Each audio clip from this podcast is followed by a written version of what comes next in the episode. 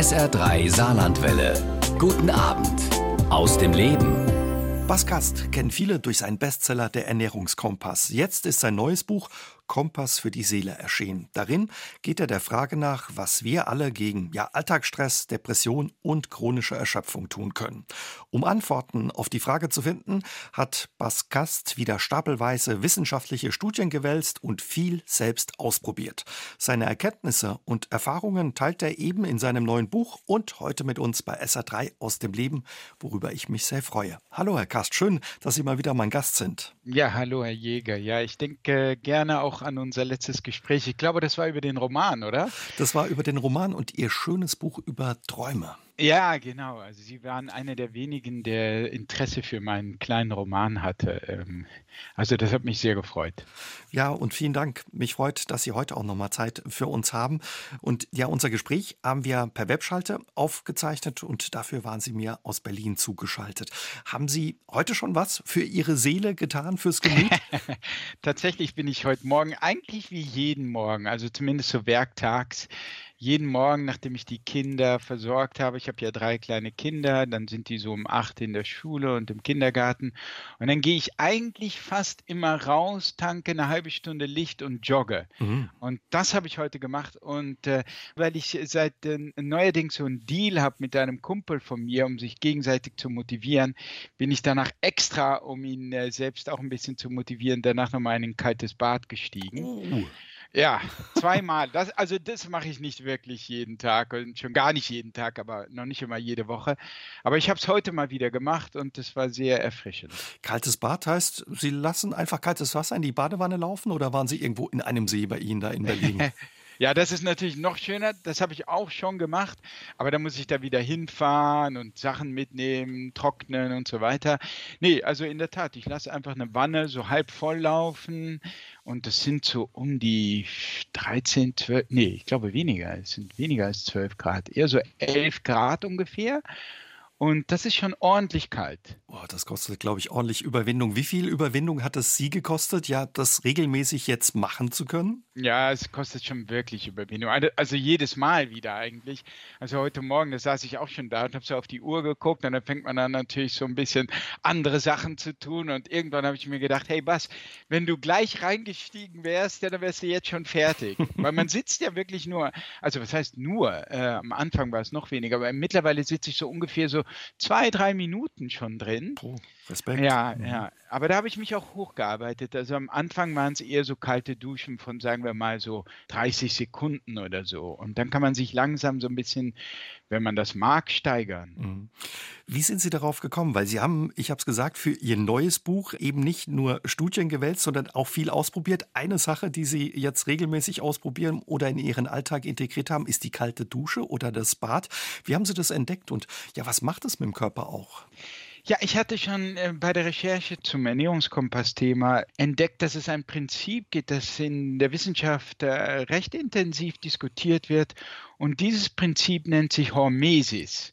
Hormesis, ein griechisches Wort für Anregung, sagt im Grunde, dass Dinge, die so in hoher Dosis äh, geradezu schädlich um nicht zu sagen tödlich für uns äh, sein können, in sehr viel geringerer Dosis äh, einen heilsamen Effekt haben können.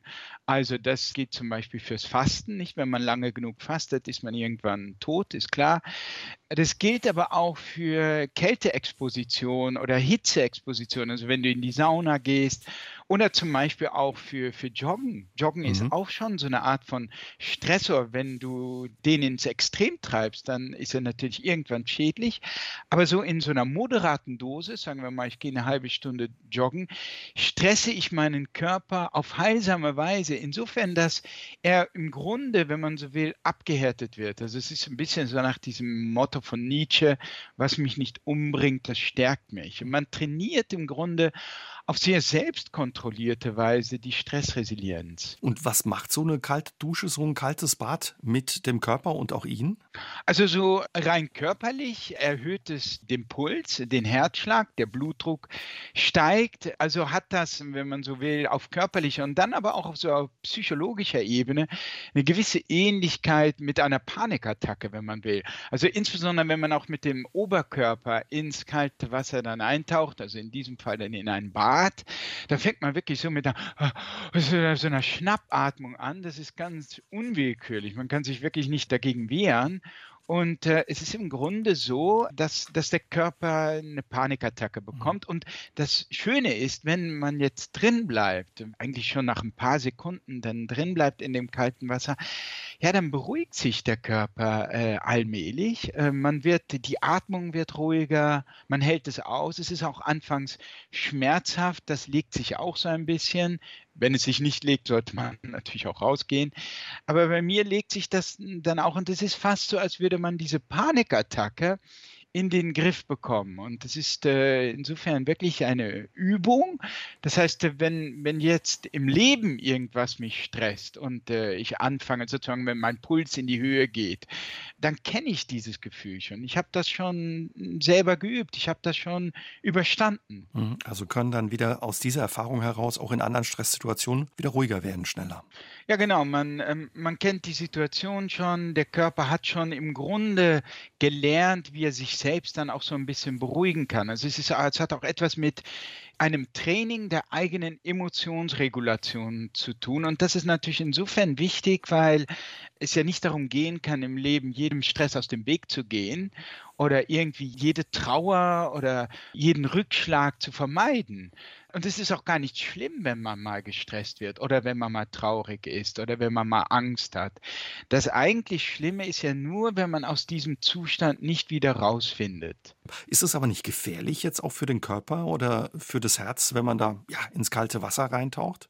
Ja, es gibt eine gewisse Gefahr, insbesondere, also wenn du jetzt massive Herz-Kreislauf-Probleme hast, dann würde ich das vielleicht mal mit dem Arzt besprechen, bevor man das tut.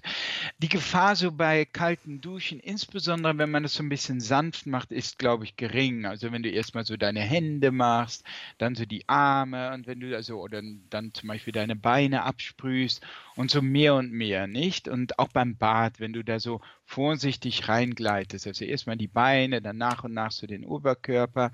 Eine große Gefahr ist im Grunde nur, wenn du in einen eiskalten See reintauchst mhm. und auch wirklich unter Wasser gehst, weil dann hast du diese Schnappatmung auf der einen Seite, nur auf der anderen Seite bist du unter Wasser und hast so einen Tauchreflex und dann kommt es äh, so zu widersprüchlichen Reflexen im Körper und es kann auch wirklich im Extremfall zu, zu einem Herzstillstand führen.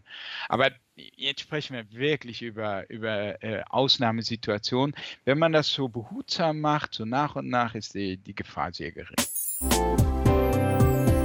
Was war der Auslöser ja für Sie, sich mit dem Thema so intensiv zu beschäftigen? Ja, wie sehr oft bei meinen Büchern stelle ich bei mir selbst irgendein Manko fest oder es gibt irgendetwas, das mich umtreibt, also wie bei meinem Liebesbuch schon, als ich, äh, das war vor 20 Jahren, als ich, als all meine Beziehungen in die Brüche gegangen sind und ich mich an die Wissenschaft gewandt habe um mal zu gucken, was denn so die Zutaten einer langjährigen glücklichen Beziehung sind und so weiter. Und mhm. diesmal war es ja, ein eigenes Stimmungstief, das relativ hartnäckig war und das auch ähm, insofern, also ich, ich kannte das auch. Äh, ich habe schon öfters auch Stimmungstiefs gehabt. Das war mir jetzt nicht so neu, aber es war ein bisschen komisch in diesem Fall und auch irgendwie bitter, weil ich feierte diesen Erfolg mit dem Ernährungskompass. Also beruflich ging es gut und äh, auch privat. Also ich bin glücklich verheiratet, habe drei Kinder und der Alltag war wirklich schön. Und das war komisch, dass ich ähm, ja so mich so lustlos fühlte, energielos, morgens äh, aufwachte mit so einem Gefühl von oh, nicht wieder ein Tag und dann am Tag selbst oft von so einer ja komischen Traurigkeit heimgesucht wurde, die ich mir auch bis heute nicht so vollständig erklären kann. Aber irgendwann hatte ich so die Schnauze voll davon, dass ich angefangen habe, äh, auch in diesem Fall wirklich zu recherchieren, mhm. was man dagegen tun kann. Hängt es auch ein bisschen damit zusammen? Sie sind im Januar 50 geworden, dass Sie so ein bisschen die Mitte des Lebens erreicht haben, so eine Midlife-Crisis ein bisschen vielleicht ja. auch? Ja, das denke ich schon. Also ich denke schon sehr viel darüber nach, wie die Zeit vergeht. Habe ich meine Zeit sinnvoll verwendet? Was kann ich noch tun? Ich habe auch eine gewisse Angst, muss ich äh, gestehen, vor dem Altern. Nicht per se vor dem Tod oder vor dem Altern als solches. Das kann ich mir teilweise auch sehr schön vorstellen aber vor allem vor Gebrechlichkeit, vor Schmerzen, vor chronischen Erkrankungen und so weiter. Das ist e-, etwas, das mich sehr umtreibt und äh, wofür ich auch wirklich mein Bestes tue, prophylaktisch, um Krankheiten zu verhindern. Also nicht umsonst gehe ich joggen, nicht umsonst mache ich mehrmals die Woche Muskeltraining und ich ernähre mich äh, sowieso gesund. Also ich achte schon äh, sehr darauf, aber gut, man hat das natürlich nicht vollständig in der Hand. Mhm. Und trotzdem sind Sie, wie Sie beschreiben, eben in so ein Stimmungstief geraten, gefallen. Wenn Sie zurückblicken, gerade nach dem großen Erfolg ja mit Ihrem Buch Der Ernährungskompass, Sie haben sich auch einen Wunsch erfüllt, haben Sie mir das vergangene Mal erzählt, indem Sie eben Ihren Roman geschrieben haben. Was glauben Sie, warum sind Sie in ja dieses seelische Loch gefallen? Ja, ich denke, der Roman war auch so ein Versuch, da war ich auch schon so auf einer gewissen Sinnsuche oder so. Es war so dieser Versuch, irgendwie fehlt mir doch was im Leben. Mhm. Und vielleicht ist es ja die Tatsache, dass ich diesen Roman nicht geschrieben habe, was ich in meiner Jugend immer so gern tun wollte. Ich habe das ja dann auch gemacht und äh, auch das hat jetzt nicht fundamental etwas verändert. Insofern, das war es auch nicht. Und es ist schon irgendwie äh, seltsam. Ich glaube, es hat äh, viel zu tun noch mit so, das beschreibe ich ja auch jetzt in dem Buch, in, das, in dem Kompassbuch, mit so einem Glücksmodell, das ich verinnerlicht hatte, also so ein Wenn-Dann-Glücksmodell, nicht? Also zeitlebens eigentlich so dieses Gefühl gehabt, so wenn ich mal beruflich durchstarte, dann bin ich glücklich. Oder wenn ich mal die Beziehung meines Lebens gefunden habe, den Partner, die Partnerin meines Lebens, dann bin ich glücklich. Mhm. Oder wenn ich mal die Familie habe und mal an dem Ort wohne, so wohne, wie ich das äh, mir vorstelle, dann bin ich glücklich. Und als ich das dann alles realisiert habe, habe ich so ernüchternd festgestellt, dass das große Glück sich äh, kurzfristig mal einstellen kann, aber dass das nicht zu nachhaltigem Glück führt. Das kennen ja viele aus ihrem Alltag eben, wenn dann dieses, ja, wenn ich das erreicht habe, dann wird wahrscheinlich alles gut sein. Sie haben gemerkt, Sie wollen, Sie müssen da was ändern.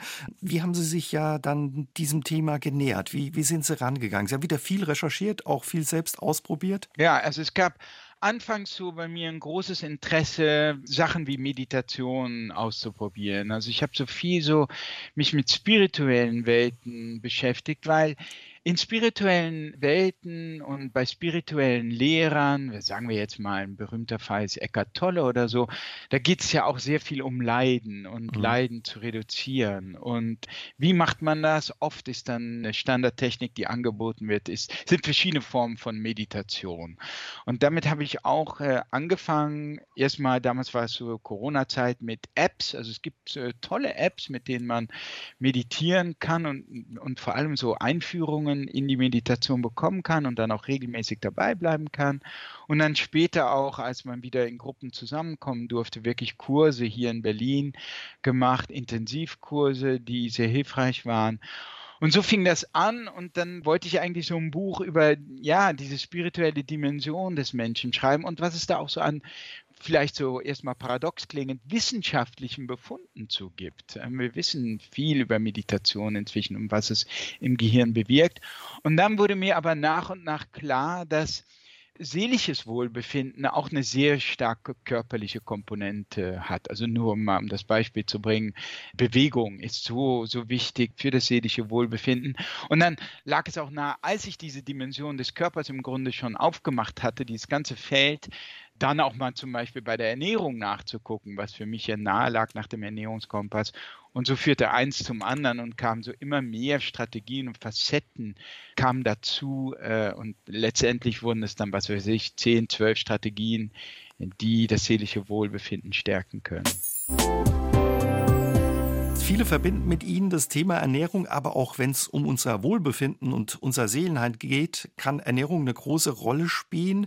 Welche zum Beispiel? Ja, das fand ich jetzt schon sehr überraschend zu sehen, weil ich meine, wenn Sie einen Psychiater oder so heute fragen würden, wie man eine Depression behandelt, äh, dann würde ihm, glaube ich, Ernährung nicht als allererstes in den Kopf kommen. Im Gegenteil, also zur Standardbehandlung gehört die Ernährung nicht äh, üblicherweise. Und für mich war es einfach, äh, lag es natürlich nah nach dem Ernährungskompass und ich fand es dann schon sehr eindrucksvoll zu sehen, dass es mittlerweile wirklich Experimente gibt, wo man zum Beispiel Menschen mit einer wirklich klinischen Depression auf eine Mittelmeerkost gesetzt hat. Es gab auch eine Kontrollgruppe, die ihre Ernährung nicht umgestellt hat. Und nach drei Monaten sah man, dass man knapp ein Drittel mehr oder weniger von der Depression geheilt hatte. Wahnsinn. Also ein sehr starker Effekt, den man gesehen hat. Auch Medikamente heilen nebenbei gesagt oder Psychotherapie halt nicht jedem Patienten. Also das war schon äh, sehr eindrucksvoll. Und man sieht das nicht nur bei depressiven Patienten nebenbei gesagt, also auch Menschen, die also keine jetzt handfeste psychische Probleme haben, die auch nur ein bisschen anfangen, ihre Ernährung zu verändern, also ein bisschen mehr Obst essen, ein bisschen mehr Gemüse essen, fangen an, sich besser zu fühlen und zwar relativ rasch, schon oft nach wenigen Wochen. Sie haben mehr Energie, auch das äh, ist inzwischen nachgewiesen. Mhm. Mittelmeerkost, klar, da können sich viele was drunter vorstellen. Viel Gemüse, Fisch oder überhaupt frische Zutaten, Olivenöl. Ja. Das ist so in etwa die Mittelmeerkost. Ne? Ja, genau. Und dann gibt es darüber hinaus, was, was ich auch verblüffend finde, da hat man auch Experimente gemacht. Da hat man einfach Leuten nur Kurkumin, also nur diese, ja, diese Kennt von Curry, ne? Ja, ja, genau, Curry. Und Curry besteht ungefähr zur Hälfte aus Kurkuma, aus dieser mhm. Wurzel, die sehr verwandt ist mit dem Ingwer, aber so goldgelb ist, also goldgelber Ingwer, wenn man so will. Und Kurkumin ist so diese bioaktive Substanz darin. Und man kann also Leuten wirklich nur eine Kurkuminkur Kur geben oder eine Safrankur. Beides wirkt und dazu gibt es mittlerweile in beiden Fällen mehrere Studien, die zeigen, dass sowohl Menschen mit einer handfesten Depression als auch Menschen, die keine Depression haben, dass da das seelische Wohlbefinden gesteigert wird. Nach ein paar Wochen, manchmal nach ein paar Monaten von eben täglichen, also in diesem Fall nimmt man Kurkumin-Kapseln oder Safran-Kapseln, weil man die auch wieder gut äh, mit einer Kontrollgruppe Placebo kontrolliert kontrollieren kann. Also schon einfache Gewürze können die Stimmung äh, messbar verbessern. Man spricht ja auch von Seelennahrung, also das trifft dann offenbar zu. Ja, genau, Nahrung für die Seele. So habe ich ja sogar das Kapitel oder ein Kapitel dazu auch genannt. Und was vielleicht noch frappierender ist, ist, dass man diese Effekte teils bis ins Gehirn nachvollziehen und nachverfolgen kann. Und man sieht zum Beispiel, dass bei depressiven Patienten ein Gehirnareal namens Hippocampus, das ist so ein Areal, das tief im Gehirn sich erstreckt in beiden Gehirnhälften, regelrecht geschrumpft ist, also im Volumen kleiner und dies gehört zu eines der wenigen äh, Hirnregionen, wo neue Nervenzellen auch im Erwachsenenalter noch nachwachsen können. Und darüber hinaus auch andere Strukturen wieder so sprießen können. Das geht im Grunde für viele Gehirnareale, also wo bereits vorhandene Strukturen, wie man kann sich das vorstellen, wie so Äste, die dann wieder sprießen. Das sieht man also auch bei anderen Hirnstrukturen. Und jedenfalls Kurkumin und Safran, beide können diese Neurogenese, wie man sie nennt, also die die Neubildung von Nervenzellen im Hippocampus, und diese Struktur ist wichtig auch für die Stressresilienz, können die regelrecht ankurbeln. Mhm. Also man sieht dann, dass das Volumen teils wirklich auch zunimmt. Ähm, das sieht man nebenbei gesagt auch bei Leuten, die der Mittelmeerkost anhängen. Also durch Essen kann ich was gegen Stress auch tun. Sie probieren das ja auch immer selbst aus, wie wir schon angesprochen haben. Was haben Sie bei sich beobachtet? Sie haben ja schon vorher auch stark auf die Ernährung geachtet, sich gut ernährt, was sich aber trotzdem verändert verändert hat. Vielleicht dadurch, dass Sie das ein oder andere verändert haben beim Essen. Genau, also beim Essen gab es bei mir nicht so viel zu verändern. Es hat mich nochmal motiviert, weil ich bin auch mal konsequenter, mal weniger konsequent. Nicht, ja. ja, ja, genau. Aber es hat mich noch, schon nochmal motiviert. Jetzt ganz spezifisch hat es mich, weil ich koche nicht so viel mit Kurkuma und mit Safran.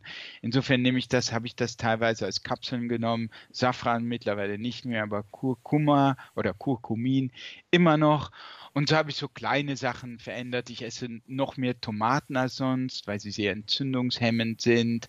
Also das spielt ja auch eine große Rolle nebenbei gesagt. Wir wissen, dass Entzündungsprozesse, chronische Entzündungsprozesse im Körper auch auf das Gehirn übergreifen können Und das sieht man oft auch als Auslöser geradezu einer Depression. Also es ist schon interessant zu sehen, dass also so etwas rein psychisches oder wo man denken würde, das ist, ja, es geht hier um meine Stimmung, ich fühle mich nicht gut, ich fühle mich mies, ich fühle mich traurig, ich fühle mich energielos, dass das so eine starke ähm, körperliche Komponente haben kann und dass das zum Beispiel mit Entzündungsprozessen einhergehen kann, von denen man vielleicht keine Ahnung hat, dass sie sich im Körper abspielen. Und da kann man auch mit der Ernährung gegensteuern. Das fand ich auch ganz spannend, wie Sie das in Ihrem Buch beschreiben mit Blick auf die Omega-3-Fettsäuren. Die können teilweise so wirksam sein wie Schmerztabletten. Wie das? Richtig, ja. Also das ist ja auch eine Sache, die eine schöne Entdeckungsgeschichte hat. Da hat einem Forscher ist einmal aufgefallen, dass sein Olivenöl im Hals kratzt, ähnlich wie flüssiges Ibuprofen. Oder wenn man eine Ibuprofenpille lutscht, dann merkt man auch, wie das im Hals zu kratzen beginnt. Und er meinte, hey, das ist so frappierend ähnlich, die, ich gehe der Sache mal nach und hat dann festgestellt, dass in Olivenöl es ähnliche Substanzen gibt, die identische Entzündungssignalprozesse hemmen wie Ibuprofen. Und Entzündungsprozesse, das zeigt es dann noch einmal, gehen oft mit Schmerzen einher. Also sowohl Ibuprofen als auch Aspirin, viele andere Schmerzmittel hemmen Entzündungsprozesse und hemmen über diesen Weg eben auch Schmerzen. Ja, und eine richtige Wohltat für unsere Seele ist zum Beispiel ein Waldspaziergang. Dem Wald haben Sie in Ihrem Buch daher auch ein ganzes Kapitel gewidmet. Wir im Saarland haben das Glück, wir haben viel schönen Wald. Was ja macht denn der Wald mit unserer Seele und unserem Körper?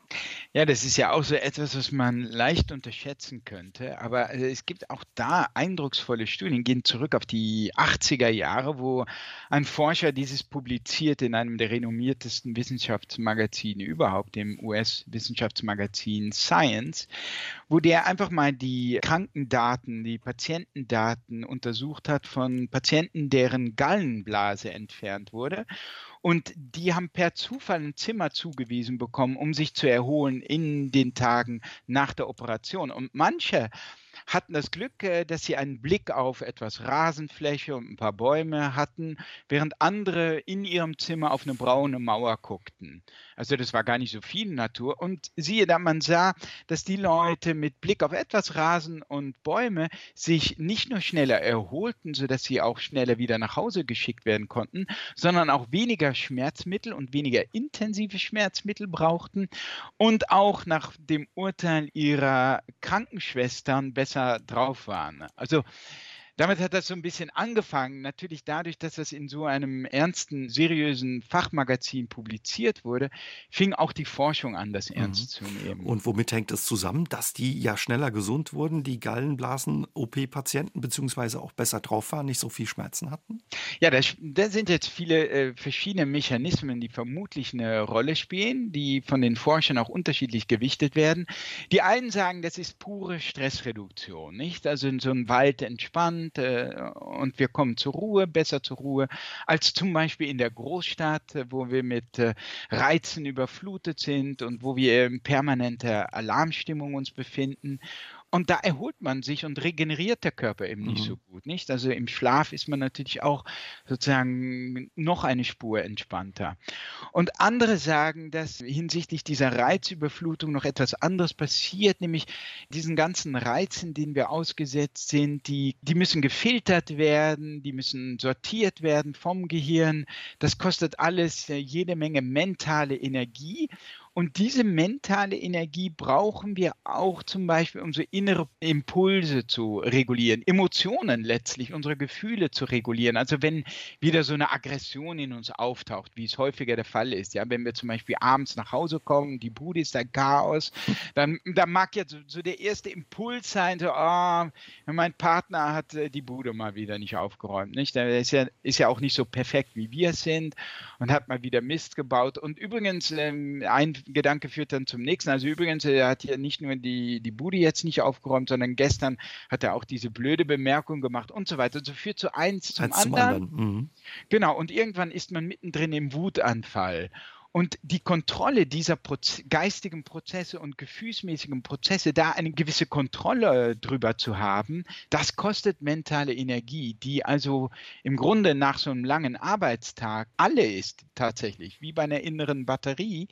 Und die im Grunde aufgetankt wird, diese innere Batterie wird aufgetankt in so einer eher reizarmen Natur. Zum Beispiel dem Wald. Also besser, ja. wenn man nach Hause kommt nach einem stressigen Tag, sagen, komm, lass das Chaos liegen, wir gehen noch eine Runde im Wald drehen. Was haben Sie selbst für Erfahrungen ja in der Natur gemacht? Sie waren eben dann auch wieder viel unterwegs für Ihr Buch draußen in der Natur.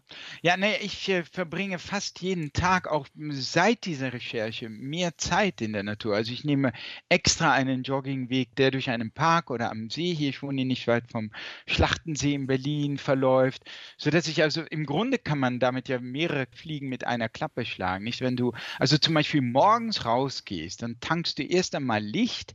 Licht selbst ist schon ein wichtiger Stimmungsfaktor und setzt auch so einen inneren Timer. Also es ist ein Zeitgeber für unseren Biorhythmus, der unseren Biorhythmus kalibriert, richtig einstellt und dann da auch dafür sorgt, dass man abends besser einschläft. Also einfach reines Licht. Dann bewegt man sich. Also wenn du spazieren gehst oder wenn du wie in meinem Fall joggen gehst, dann bist du vielleicht um diese Jahreszeit noch der Kälte ausgesetzt. Also hast du diesen Kälte-Stressorreiz. Und dann bist du auch noch in der Natur, wo also dein Gehirn diese mentale Verschnaufpause bekommt von der üblichen Reizüberflutung, sagen wir der Großstadt oder auch dieser ganzen Online-Welt mit dem Instagram, Facebook, E-Mails, der ganzen To-Do-Liste und diese ganzen Reizüberflutung, der wir üblicherweise als moderne Stadtneurotiker ausgesetzt sind. Hm, also hat man sich gleich ein paar gute Dinge mit einem Schlag getan. Sie haben auch einen spannenden Fakt in Ihrem Buch. Jede Stunde Stunde Joggen bringt rein statistisch sieben Stunden Lebenszeit. Wahnsinn. Ja, das ist gut, dass diese Zahlen darf man nicht so bierernst nehmen. Ja, ne, aber immerhin. Also, ja, immerhin. Also ich meine, das sind so statistische Berechnungen. Es ist natürlich nicht so, wenn man jetzt äh, andauernd joggt, dass man unsterblich wird, ne? klar. aber ich meine, viele Leute sagen mir oft, wenn ich das sage, joggen, dann sagen die mir, hey Bas, woher nimmst du die Zeit? Äh, ich habe doch gar keine Zeit. Also rein rechnerisch ist es so, dass du also sogar ein bisschen Zeit zurückbekommst.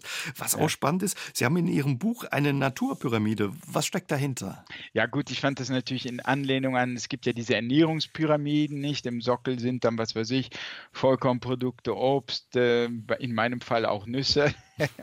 und ganz oben ist dann vielleicht die dunkle Schokolade, davon nur ein bisschen. Und äh, entsprechend entwickelt man auch so in der Forschung jetzt mehr und mehr so Naturpyramiden, wo man sagt, einfach im Sockel, es wäre einfach gut für dein seelisches Wohlbefinden, einfach täglich mal in Kontakt mit den Elementen zu kommen. Einfach indem du dich an einen Springbrunnen setzt, indem du kurz rausgehst in den Garten, wenn du den hast, ein bisschen gärtnerst oder in einen Park, wenn der in der Nähe ist oder den Vögeln schon zulauscht, was ja auch nachweisbar, da gab es neulich auch eine Studie, nachweisbar gut ist äh, für den Stressabbau und fürs seelische Wohlbefinden.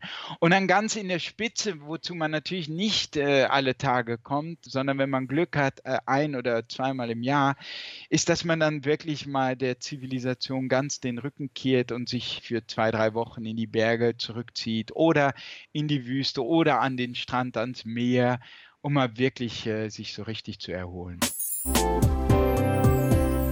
Viele kennen das ja, dass ja die Gedanken im Kopf manchmal ja mit einem machen, was man will, man so in so Grübelschleifen reingerät, das Gedankenkarussell eine extra Runde dreht.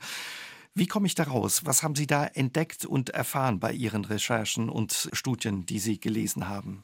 Ja, hier ist, glaube ich, ganz wichtig, einfach erstmal darauf hinzuweisen, dass wir Menschen tatsächlich andauernd in Gedanken versunken sind, ohne das so richtig zu bemerken. Wenn man uns sagt, tust, wenn du fragst, tust du das, bist du manchmal in Fantasiewelten, dann sagen wir zwar ja, aber tatsächlich, und Studien zeigen das auch, verbringen wir Menschen mindestens so die Hälfte Hälfte unserer Zeit wirklich in Gedanken verloren. Wir sind gar nicht im Hier und Jetzt, sei es jetzt beim Sport, sei es jetzt sogar im Gespräch teilweise oder sei es beim, wenn wir was kochen oder sei es in meinem Fall, dass man mit den Kindern spielt. Ich merke das auch selber oft und finde das auch sehr schade. Ich, ich spiele dann mit den Kindern Lego oder so und nach fünf Minuten ist mein Kopf schon wieder bei einem Problem oder Mhm. Ja, oder genau, oder sagt er, hey, ich habe dem, dem vergessen, dem Kerl die E-Mail zu beantworten.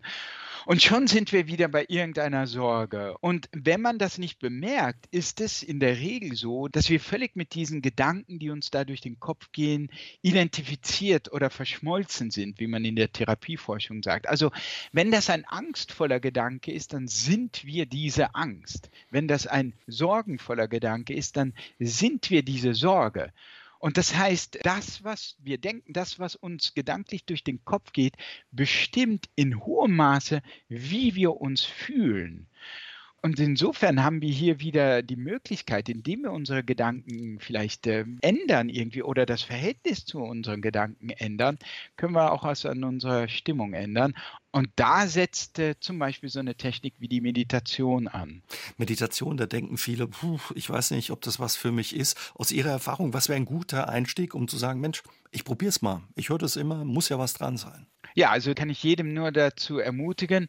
Anders jetzt als bei anderen Veränderungen würde ich hier sagen, dass man sich schon so zwei, drei Wochen Zeit gibt, mhm. weil das muss ein bisschen wirken. Und da gibt es jetzt verschiedene Methoden. Also es gibt äh, unheimlich viele Apps inzwischen. Teilweise gibt es bei diesen Apps auch so Schnupperkurse, da muss man erstmal gar nichts bezahlen und kann man so ein bisschen reinschnuppern. Also das würde ich schon mal sehr empfehlen, weil es so ein so, so wirklich ohne jegliche Barriere so ein einfacher Einstieg ist. Und da kann man mal gucken. Und dann fängt man halt an, so zehn Minuten am Tag, wo man die üblicherweise so die Aufmerksamkeit versucht, auf den Atem zu richten. Und dann merkt man schon, oh, das schafft, das klingt ganz einfach, nicht? Einfach nur mit der Aufmerksamkeit bei der Atmung sein. Und schon merkt man, wie man in Gedanken abdriftet. Und dann kehrt man irgendwann, erwacht man dann, dann merkt man, hey, wow, da bin ich wieder abgedriftet und kehrt wieder zur Atmung zurück. Und das wiederholt sich. Und so durchbrichst du immer wieder diesen Zustand des in Gedanken verloren Seins. Und das ist so eine Kernübung, die einem hilft, sich dieser Gedankenwanderung bewusst zu werden. Was haben Sie erlebt über die Zeit mit der Meditation? Wie lange machen Sie das jetzt? Und was hat sich da bei Ihnen auch verändert in Sachen Stimmung, Stressresilienz und so weiter? Ja, es ist dann nicht unbedingt so, dass die Gedanken sich fundamental verändern würden, dass du keine Gedanken mehr hättest, wie manche denken, dass da so eine innere Leere dann entsteht oder so. Also vielleicht auch die falsche Erwartungshaltung, die der ein oder andere da mitbringt. Ja, ich glaube, die allerwenigsten von uns, vielleicht von ein paar erleuchteten Ausnahmen abgesehen, sind in der Lage, ihre Gedanken abzuschalten. Also auch ihre sorgenvollen Gedanken oder ihre angstvollen Gedanken. Was passiert ist, dass du dir deiner Gedanken bewusst wirst und es gibt im Buddhismus auch so ein schönes Bild dafür, dass man äh, die Gedanken im Grunde beschreibt als Wolken oder kennzeichnet als Wolken, auch die Gefühle. Und da kann es äh, Gewitter geben oder dunkle Gewolken. Und üblicherweise bist du dieses Gewitter. Also du bist der Wutanfall oder du bist diese Trauer, wenn es regnet. Und was aber bei der Meditation passiert, ist, dass du, du siehst natürlich, also im Grunde gibt es nicht nur die Wolken und nicht nur das Wetter, sondern es gibt auch diesen Raum, in dem überhaupt das Wettergeschehen sich abspielt, den Raum, den Himmel, in dem die Wolken sind und durch den die Wolken durchziehen. Und diesen Raum gibt es auch in dir. Es gibt in dir einen Raum, in dem, einen psychologischen Raum, wenn man so will, in dem die Gedanken auftauchen oder in dem die Gefühle auftauchen. Und diesen Raum kannst du kennenlernen durch Meditation und plötzlich merkst du, hey, ich bin nicht meine Gedanken, ich bin nicht meine Gefühle, ich bin diese Instanz, die meine Gefühle beobachten kann und die meine Gedanken beobachten kann. Und das hat etwas enorm Befreiendes, weil du plötzlich nicht mehr so identifiziert bist, nicht mehr so eins bist, nicht mehr so verschmolzen bist mit deiner Angst, sondern sie von gewissermaßen von außen sehen kann.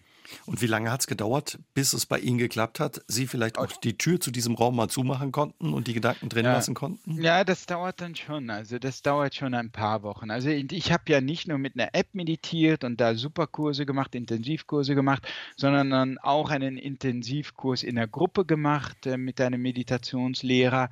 Und das hat auch nochmal geholfen.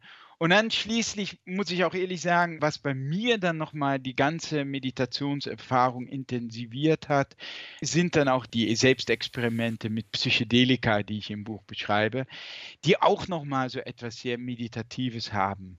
Da unterhalten wir uns gleich noch ein bisschen intensiver ja. drüber. Wenn ich Sie noch mal fragen darf, wenn das Gedankenkarussell ja so richtig Fahrt aufgenommen hat, was wäre denn für Sie so ein Tipp, wo Sie sagen, da habe ich ein Werkzeug entdeckt, das hilft auf alle Fälle, um das auch ein bisschen auszubremsen und langsamer zu machen?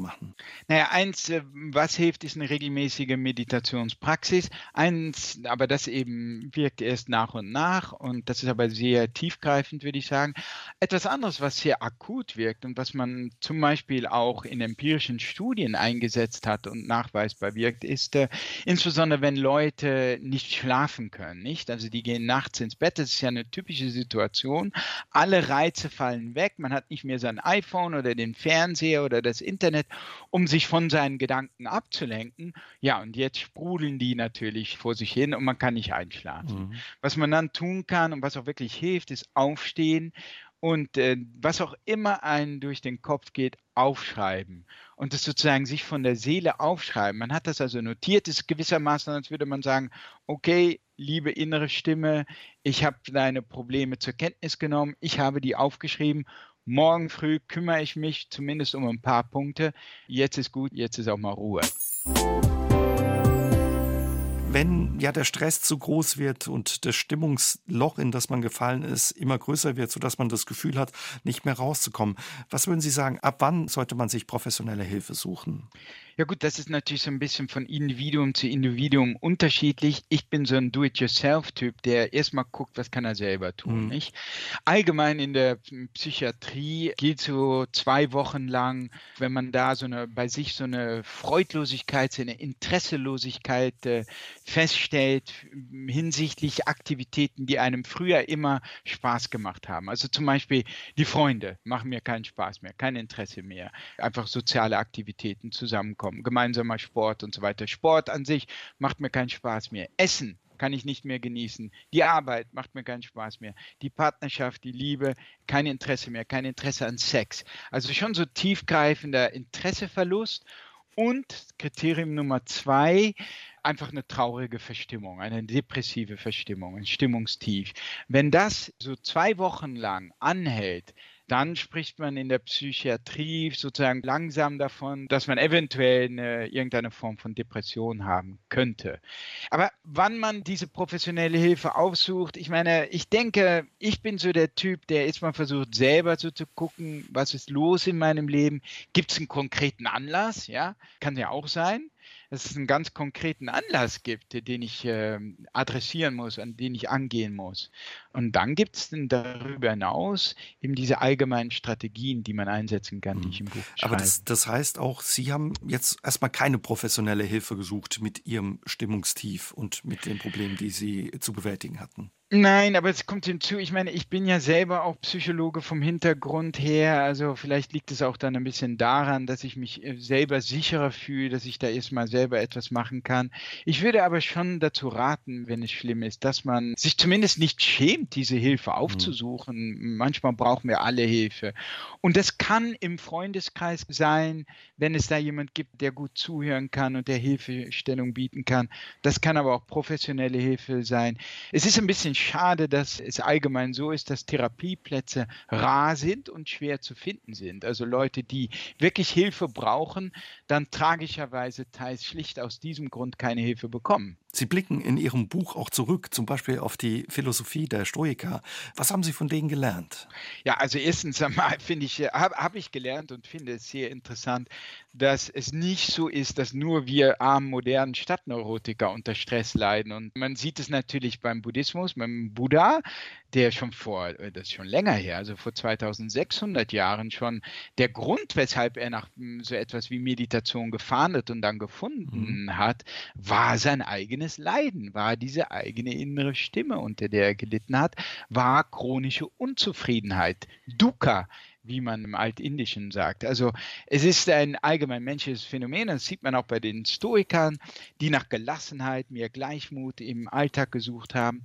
Und eine dieser Techniken, die ich ganz hilfreich finde, war das, was Seneca als Prämeditatio malorum bezeichnete, also das Unglück vorwegnehmen. Mhm. Und ähm, das heißt im Alltag, also ich, ich bringe immer gern so das Beispiel, also das Unglück vorwegnehmen generell härtet einen natürlich ab ja, wenn man zum Beispiel an den eigenen Unfall denkt.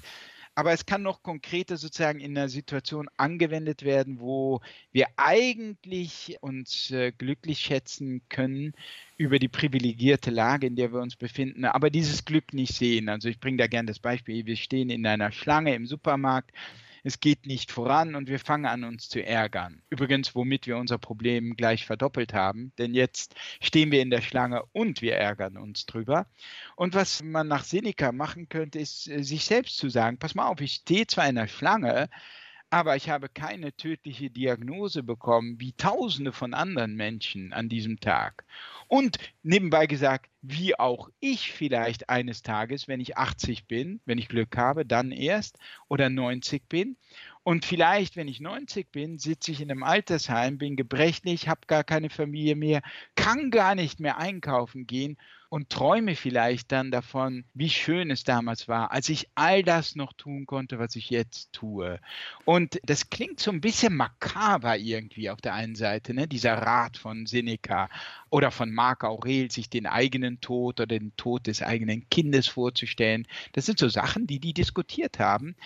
Aber das sind Sachen, die einem wieder, ja, das alltägliche Glück ins Bewusstsein rücken. Haben Sie es selbst ausprobiert, wenn der Stress mal wieder zu groß wurde oder Sie genervt waren und gedacht haben, warum ja, bin ich, ich jetzt eigentlich das. genervt? Oh ja, ich mache das, ich mache das. Also ich stelle mir das auch wirklich, ich denke sehr oft an meinen eigenen Tod.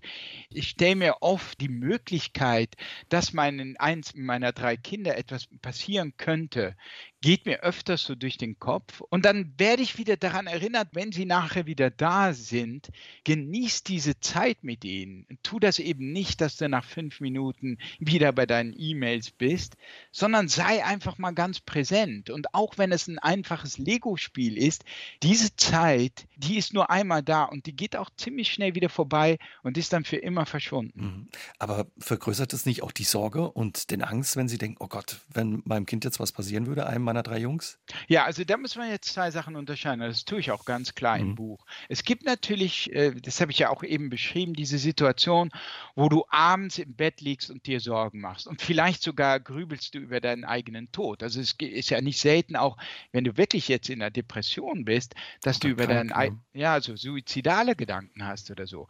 In so einer Situation, und das schildere ich auch klar im Buch, ist das natürlich nicht gut, darauf jetzt noch eine bewusste Sterbemedizin Meditation zu setzen oder so und den eigenen Tod vor Augen zu halten, der ohnehin schon präsent ist.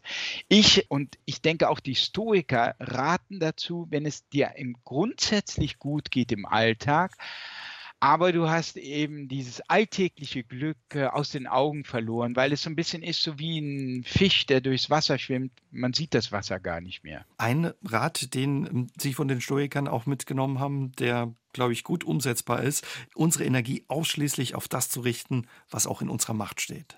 Ja, das ist so etwas, was äh, im Grunde der erste Satz von äh, Epiktets Traktat, also Epiktet, auch ein römischer Stoiker, der eben sagte, konzentriere dich auf das, was in deiner Macht steht. Also, weil wir Menschen und offenbar damals schon, die alten äh, Römer und Griechen, sich äh, so viele Sorgen gemacht haben und wir uns auch heute noch Sorgen machen über Dinge, die wir einfach nicht in der Hand haben. Also nehmen wir mal zum Beispiel einen Schüler, der sich Sorgen macht um die Note, die er bekommt, oder äh, in der Schule oder, oder im Studium. Und ja, dass die Note Note, die hast du nicht im Griff. Die hängt letztlich davon, teils auch von, von der Laune des Lehrers, was weiß ich, was alles. Ja, bisschen auch von der Vorbereitung, aber auch natürlich klar. Ja, na, auch vom Lehrer auch ein bisschen. Den Teil, den Teil hast du in der Hand. Hm. Die Vorbereitung hast du in der Hand. Wie gut lerne ich?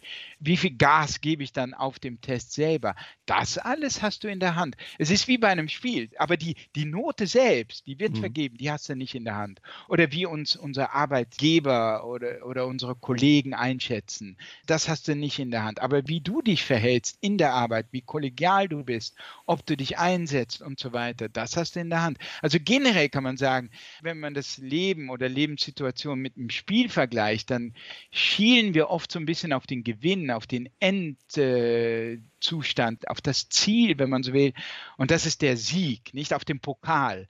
Aber das hast du nicht wirklich in der Hand. Du hast nur in der Hand, wie gut du das Spiel spielst. Und Epiktet sagt, wenn du dich darauf konzentrierst, dann kann im Grunde nichts mehr schiefgehen, wirklich, weil alles andere liegt außerhalb deiner Macht. Und äh, zu denken, du könntest das kontrollieren, grenzt im Grunde so ein bisschen an Wahnsinn, weil das ist etwas, was wir nicht in der Hand haben. Und das kannst du also eigentlich gelassen geschehen lassen.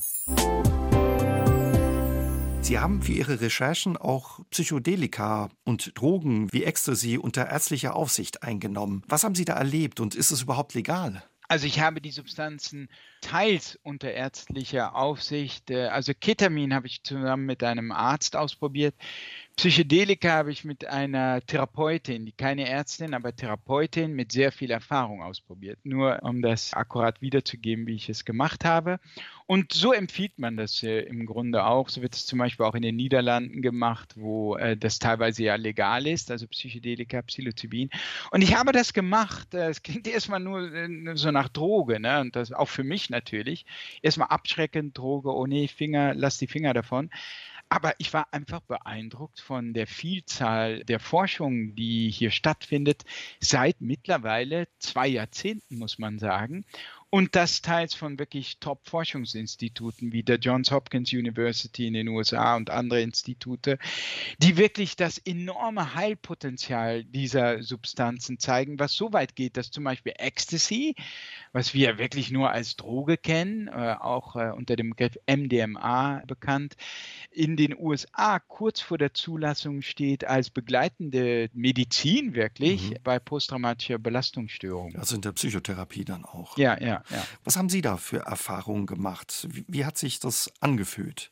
Ja, also ich beschreibe mal kurz eine Szene, weil ich so viele Erfahrungen gemacht habe, die auch wirklich äh, so komplex sind und schwer in Worte zu fassen sind, dass es schwierig ist. Aber ich beschreibe mal mhm. eine konkrete Szene bei meiner ersten MDMA-Erfahrung, also Ecstasy, wo man in so, in so einen traumartigen Zustand kommt und äh, dann so Szenen des Lebens vor Augen geführt bekommt, ohne die selber bewusst zu steuern. Und wie es äh, der Zufall wollte, war ein paar Tage vor dieser Sitzung meine Frau abends nach Hause gekommen von der Arbeit, mir um den Hals gefallen, spontan, und hatte mich geküsst und gesagt, oh, ich habe den tollsten Ehemann der Welt. Und äh, üblicherweise freue ich mich natürlich über sowas und äh, trotzdem stellt sich bei mir dann so auch so zugleich so unwillkürlich so eine ja, so eine gewisse Distanz oder so mhm. ein, der, der innere Kritiker in mir erwacht und äh, sagt dann so, also so ganz ernst kann sie das natürlich nicht meinen. Ne? Mit der tollste Ehemann der Welt ist jetzt so ein bisschen übertrieben und so und relativiert schon gleich diesen äh, Liebesbeweis.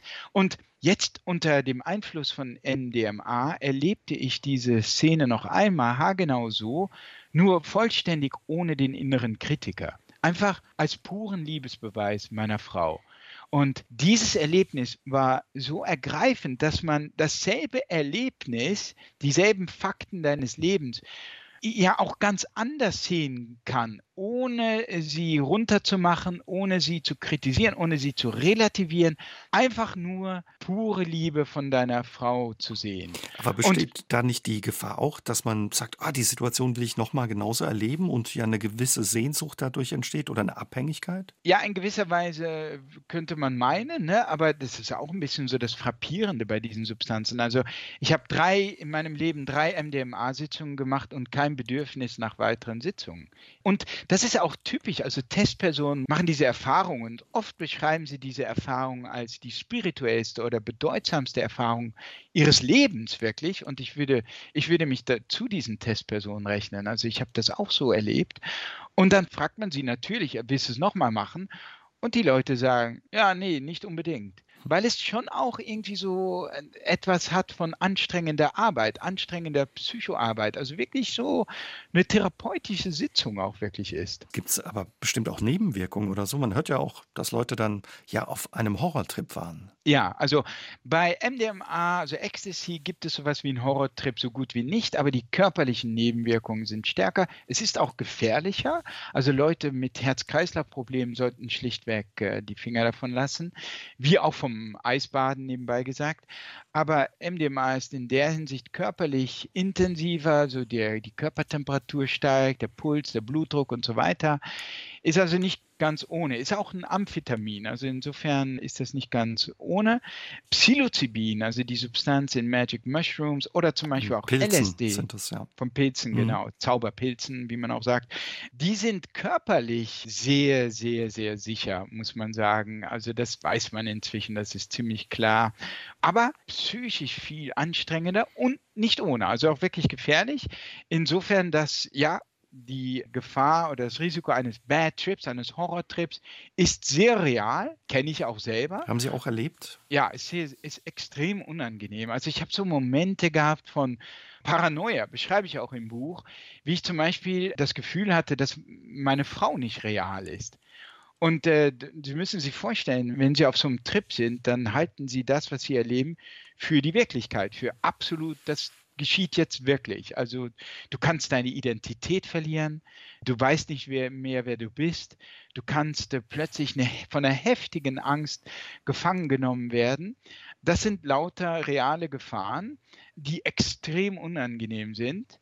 Aber das ist jetzt, ich meine, das ist mir jetzt ähm, ein, zweimal passiert bei, sagen wir mal, so 20 äh, bis 25 Psilocybin-Trips, von denen 20 hochgradig positiv waren. Und deswegen unter Aufsicht. Ja, also und deswegen unter therapeutischer Aufsicht, später, wenn man etwas mehr Erfahrung hat, reicht es dann auch, würde ich sagen, wenn irgendjemand sozusagen dabei ist, der einfach ja in einem Fall, dass es schief geht, einfach einem dann unterstützen kann, die Hand halten kann, beruhigen kann. Was hat es bei Ihnen verändert?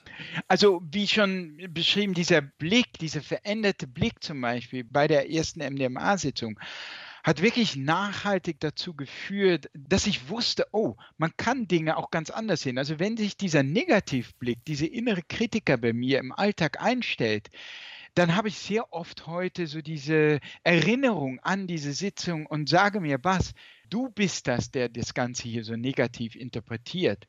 Du kannst die Dinge auch ohne diese innere Stimme, ohne diesen inneren Kritiker sehen. Und das ist auch wichtig. Also diese Erfahrungen, das sind natürlich Einzelerfahrungen. Ne?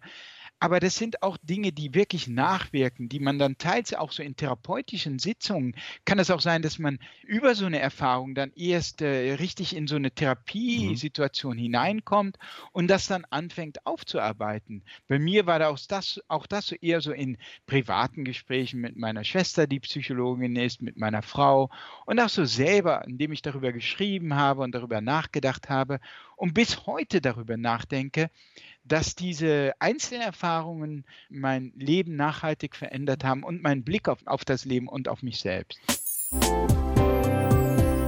Wenn wir mal zurückgucken oder wenn Sie mal zurückgucken, was hat Ihnen besonders geholfen und was darf heute in Ihrem Werkzeugkoffer, in Ihrer Werkzeugkiste nicht fehlen, wenn das Leben mal wieder stressiger oder schwieriger wird?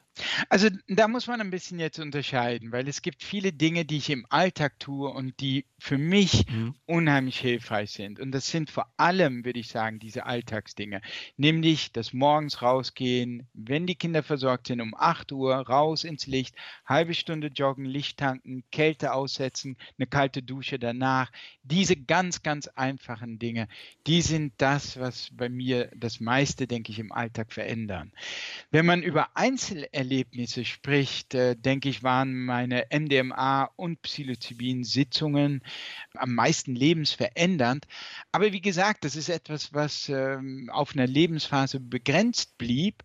Und zwar eine sehr hohe, eine, eine krasse Wirkung hatte, aber einfach nicht etwas Alltägliches sind.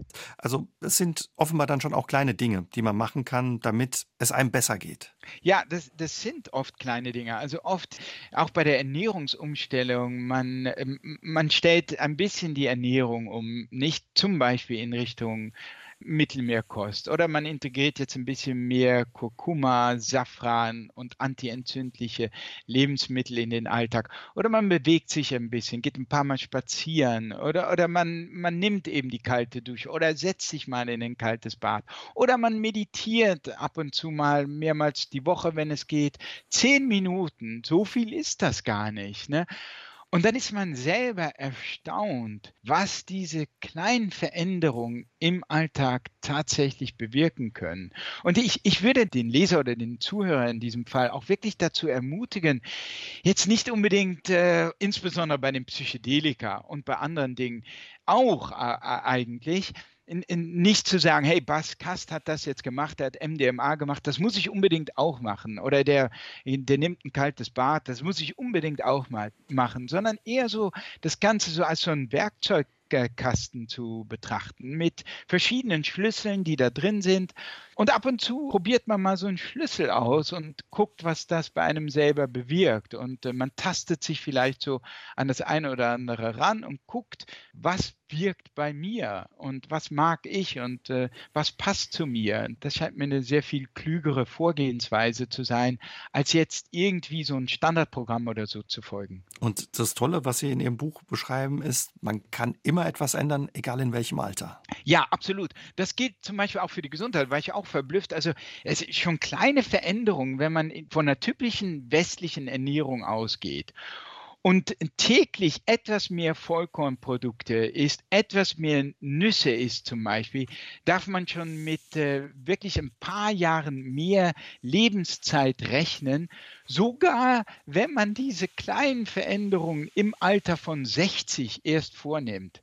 Das finde ich so motivierend, äh, dass ich wirklich äh, sage, hey, warum nicht mal ausprobieren? Wie hat sich Ihr Alltag verändert dadurch, dass Sie so viele Dinge ausprobiert haben? Und wie geht es Ihnen heute?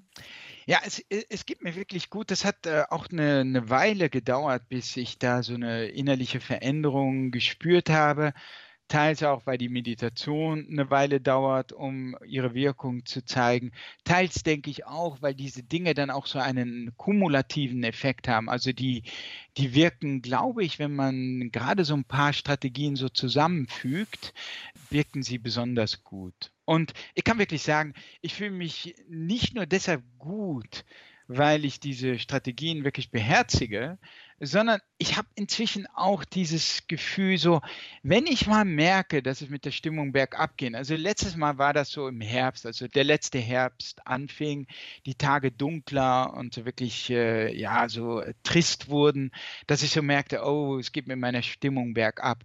Und da habe ich einfach auch meine Strategien so ein bisschen so intensiviert. Also einfach dieses Gefühl, dass da jetzt so ein, so ein Toolkit, sagen wir mal, ist äh, und man diesem Stimmungstief nicht ähm, hilflos ausgeliefert ist, sondern dass es da verschiedene Dinge gibt, die man tun kann, um gegenzusteuern, das finde ich ein ganz angenehmes Gefühl.